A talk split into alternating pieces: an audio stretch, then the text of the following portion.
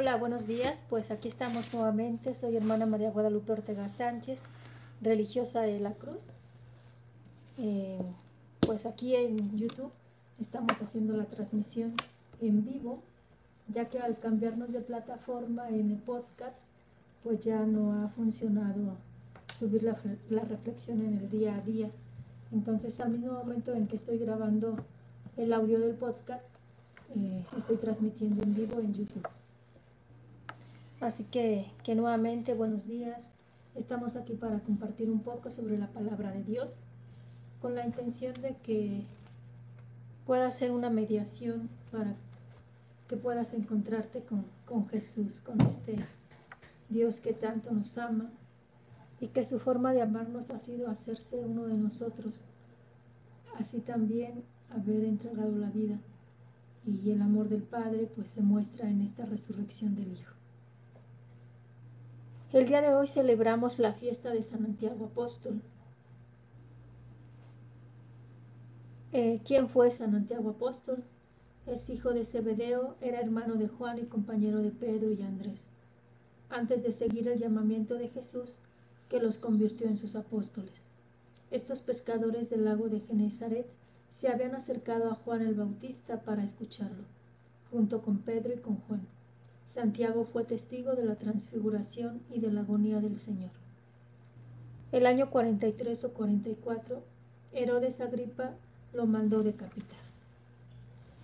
Pues como que uno escucha este historial o, esta biografía, pequeña reseña de la vida de Santiago y al menos a mí se me enchina la piel, ¿verdad? Eh, y me hace recordar el, tiempo en que el Señor me llamó. ¿no? El Señor llama ahí donde estás. El Señor se hace presente en tu lugar de origen. Y ellos eran pescadores. Ellos no necesitaron presentarle grandes cosas al Señor para poder seguirlo. Al contrario, Él fue el que se hizo presente en la vida de ellos. Y bueno, al final, como ya lo escuchamos, ya sabemos cuál, cuál fue el, el final de la vida de Santiago, ¿no? Terminó decapitado. ¿Por qué? Porque no se hizo para atrás. Decidió, decidió seguir adelante con el llamamiento que le hizo Jesús y seguir el anuncio del Evangelio. Y bueno, para los que son coherentes con su fe, eh, pues no siempre les va bien, regularmente no les va bien, ¿verdad? Pero como ya más de una vez lo hemos escuchado en San Pablo, la corona que esperamos no es la corona material, sino una corona allá. Y, y esa corona va a ser ver a Cristo cara a cara, ver a Dios Padre, poder contemplar su amor, disfrutar de su amor. Bueno, pues los invito a que podamos compartir eh, sobre la lectura de, de la segunda carta de los, del apóstol San Pablo a los Corintios, es capítulo 4, versículos del 7 al 15. Hermanos, llevamos este tesoro en vasijas de barro para que se vea que esta fuerza tan extraordinaria proviene de Dios y no de nosotros mismos. Por eso sufrimos toda clase de pruebas, pero no nos angustiamos. Nos abruman las preocupaciones, pero no nos desesperamos. Nos vemos perseguidos, pero no desamparados, derribados, pero no vencidos. Llevamos siempre y por toda parte la muerte de Jesús en nuestro cuerpo para que en este mismo cuerpo se manifieste también la vida de Jesús. Nuestra vida es un continuo estar expuestos a la muerte por causa de Jesús, para que también la vida de Jesús se manifieste en nuestra carne mortal. De modo que la muerte actúa en nosotros y en ustedes la vida. Y como poseemos el mismo espíritu de fe que se expresa en aquel texto de la Escritura, creo, por eso hablo, también nosotros creemos y por eso hablamos, sabiendo que aquel que resucitó a Jesús nos resucitará también a nosotros con Jesús y nos colocará a su lado con ustedes. Y todo esto es para bien de ustedes, de manera que al extenderse la gracia a más y más personas, se multiplique la acción de gracias para gloria de Dios. Palabra de Dios. La verdad que está muy, pues muy rica esta palabra. Bueno, qué palabra no es rica, Pero bueno, ilumina muchísimo. Esta frase, llevamos este tesoro en vasijas de barro para que se vea que esta fuerza tan extraordinaria proviene de Dios y no de nosotros mismos. ¿Cuántas veces pensamos, o yo he pensado, de que seguir a Cristo eh, y anunciar su palabra o, o dar a conocer su evangelio, sea desde la misión que sea, en mi caso como contemplativa, es pues darlo todo, ¿no? Eh, siendo como la Superman. Y, y, la verdad es que la vida me ha enseñado y la palabra me lo, me lo rectifica, me lo confirma, que el tesoro que llevamos lo llevamos en una vasija de barro. Les comparto que algo que yo le decía ayer a nuestro Señor en la oración. ¿Cómo te gustó más? Porque estaba yo haciendo memoria de, de cómo era yo en mis inicios, ¿verdad? Hubo quien me llegó a decir, Lupe Tris, ¿verdad? De, que yo andaba para arriba y para abajo haciendo mil cosas, eh, cosas prácticas, me salía muy bien organizar cosas, eh, dar temas, retiros, puedo decirme, puedo gloriarme, ¿no? De, de, actividades que llegué a hacer.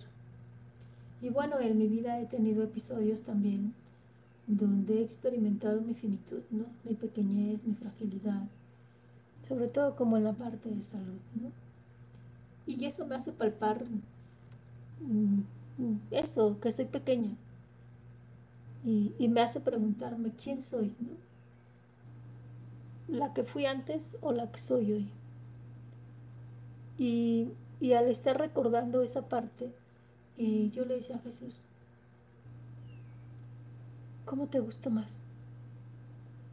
Y créanme que fue una experiencia donde me recordó aquella frase de, de, Oseas, donde decía, recuerdo aquel tu amor de novia, ¿no? aquel tu primer amor, donde me seguía sin miedos, donde no te importaba lo que tenías que dejar. Lo único que te importaba era el amor que yo te ofrecía y, el amor que tú querías darme, el entregar tu vida por, por tantos.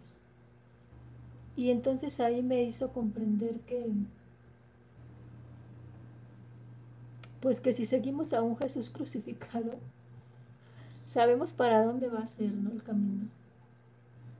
E hizo que se me viera, viniera una imagen. Cuando una mujer y un hombre contraen matrimonio, deciden iniciar una relación, llámese como se llame, generalmente se atraen mucho físicamente, se atraen por sus cualidades, pues están en la plenitud de la vida. Y me hacía pensar, me acordé de una persona que conozco, a quien quiero mucho, y y que bueno, ya para este tiempo su esposa no está con él, ¿no? Murió hace años. Y me ponía yo a pensar cuándo la quiso más. En los tiempos de su noviazgo, en los primeros años, o en los años que pudo permanecer casado con ella, o en esos meses en los que Imagino que con tanta delicadeza tuvo que cuidarla cuando enfermó. ¿no? Y entendí, entendí que pues que al Señor le gustó más así, ¿no? ¿Por qué? Porque el Señor no me buscó por, por, sus gran, por mis grandezas, que a fin de cuentas no son mías, son cualidades que Él me dio, pero, pero que Él no me dijo, yo te amo y quiero desposarte por lo grande que eres, sino porque te amo, ¿no? Y porque como al igual que mis apóstoles, yo los quise llamar y que lo que harán va a ser por mí, por mi gracia, no por lo que ellos sean. Y así se manifestará la grandeza. Entonces, disculpa que te comparta esto mío, ¿verdad? Pero la verdad que me evoca esta lectura. Y, Y quiero compartírtelo porque sé que no estamos pasando tiempos fáciles. Y porque sé que, que la vida no es color de rosa. Y que muchas veces nos desinflamos al, al, captar pues cosas fuertes en nuestra vida. Yo nomás te invito a que recuerdes, llevamos este tesoro en vasijas de barro para que se vea que esta fuerza tan extraordinaria proviene de Dios y no de nosotros mismos. Nos vemos perseguidos, pero no desamparados. Qué hermoso esa frase y de verdad puedo compartirte. Hay veces que yo me siento así, ¿no? Sea, como tan enminada. Pero decir, pero no estoy desamparada, ¿no? El Señor permanece. Dice, por eso sufrimos toda clase de pruebas, pero no nos angustiamos. O sea, no esperes tú estar viviendo una situación difícil y que no, no sientas tristeza, no sientas angustia. Humanamente lo sentimos, Jesús lo vivió en el huerto de los olivos. Pero como ya te he compartido otras veces, eso fue lo que le hizo acercarse más a Dios, ¿no? A orar a su Padre.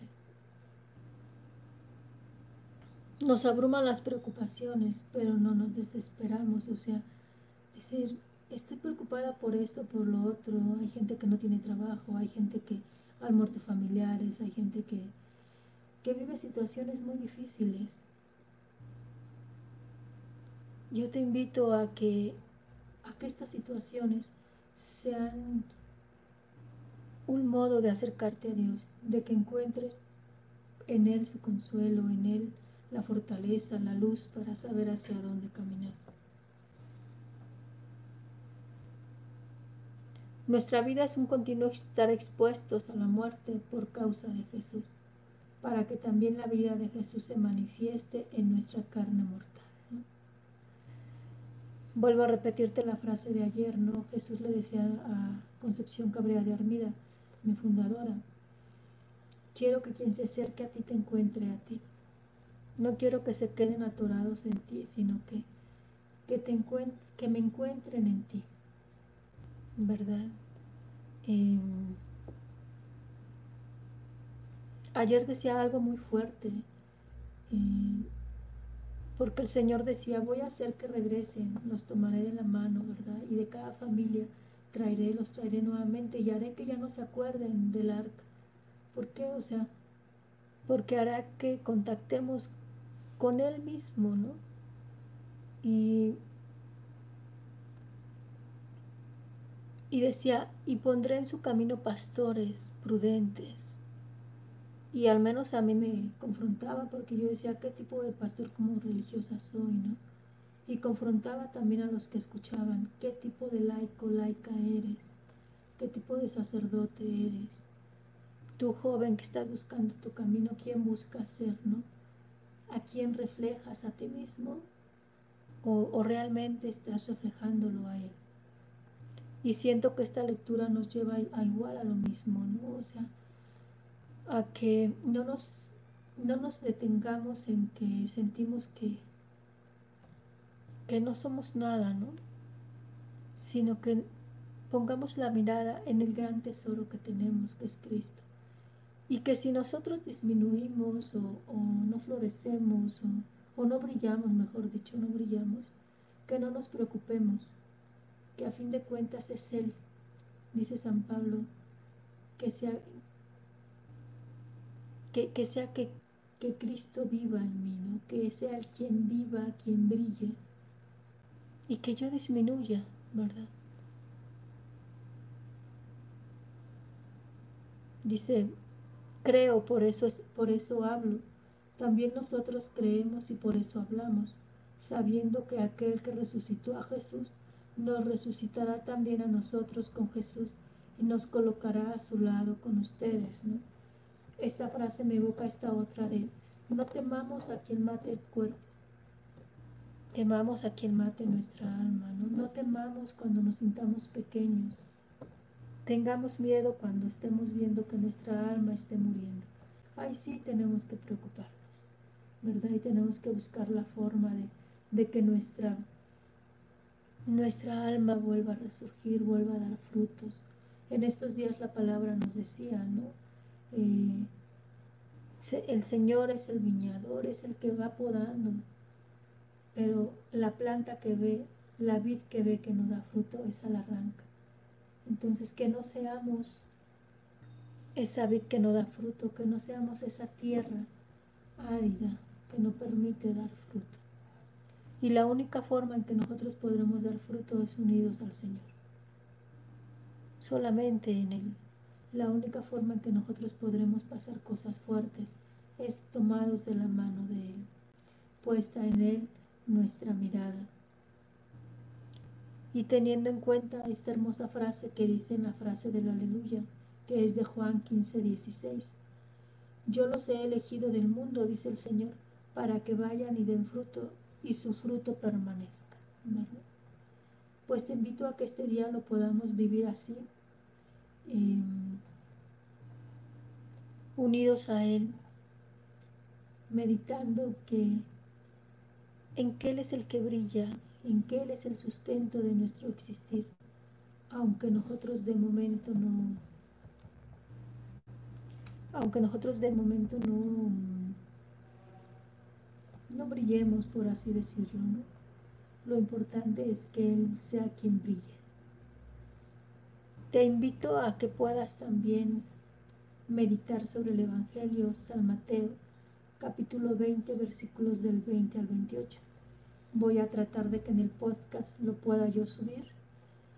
Y para los de YouTube, em, los invito a que puedan, ojalá tengan la oportunidad de, que puedan entrar a las plataformas de Anchor o de Spotify y nos encuentran como Relis de la Cruz Vocaciones. De todos modos, les voy a dejar en el link eh, la forma en la que pueden entrar.